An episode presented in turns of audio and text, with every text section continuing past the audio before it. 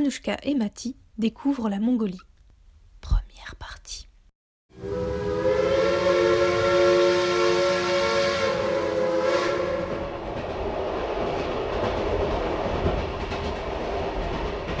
Après leurs aventures le long des chemins, Anushka et Mati remontent dans le train. Ils quittent la Russie aux mille visages pour la Mongolie et ses chevaux sauvages. Ils vont découvrir le pays de Gengis Khan, le terrible chef des guerriers nomades.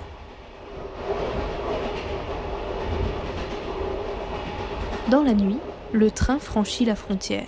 Et lorsqu'il débarque au matin, il y a du verglas dans l'air. Il faut aussi se couvrir la bouche et le nez, car à Ulaanbaatar, l'air est vraiment très pollué.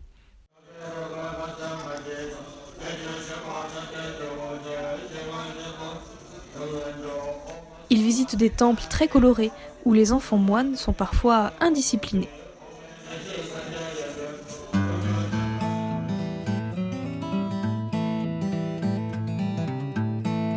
Bientôt, ils partent en escapade, un périple de 4 jours à la rencontre des nomades. Ils sont accompagnés de Bolto et Bogi, qui les guident à travers la steppe de Mongolie. Ils parcourent le pays en voiture. Bolto connaît même les chemins perdus en pleine nature. Les trous, les bosses, rien n'arrête leur carrosse.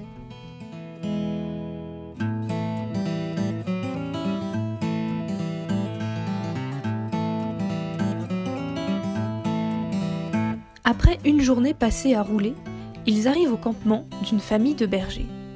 Vaches, moutons, chevaux, et seulement un couple de nomades pour tous ces animaux. Le camp est composé de deux guerres.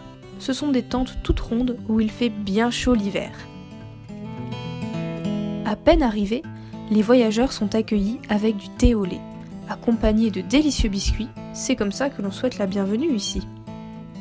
Puis il faut se préparer à aller jouer les cavaliers. Le berger amène des chevaux pour Anushka, Mati et Bolto. Une fois sur leur monture, c'est parti pour l'aventure.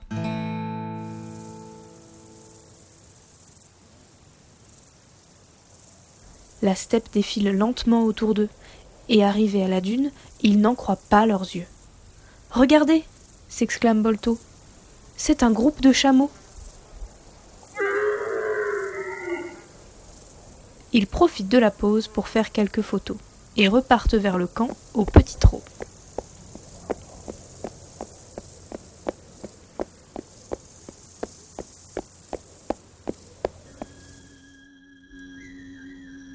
Quand vient le soir dans la guerre familiale, tout le monde est réuni et se régale.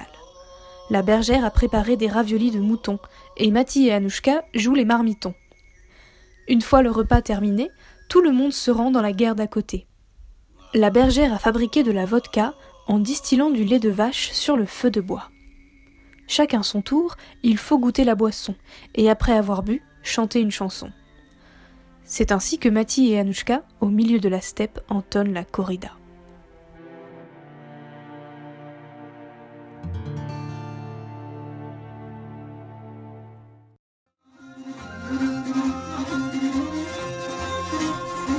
Le lendemain, ils remontent en voiture, et les voilà repartis dans la vaste nature.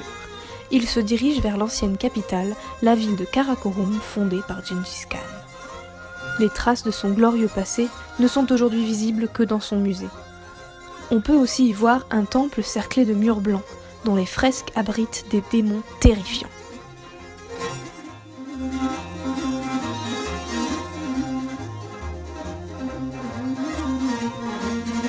Ils passent la nuit dans une guerre tout confort, dont la chaleur contraste avec le froid au dehors. Demain, ils reprendront la voiture pour poursuivre leur aventure, car il leur reste bien des choses à voir, mais ce sera dans la prochaine histoire.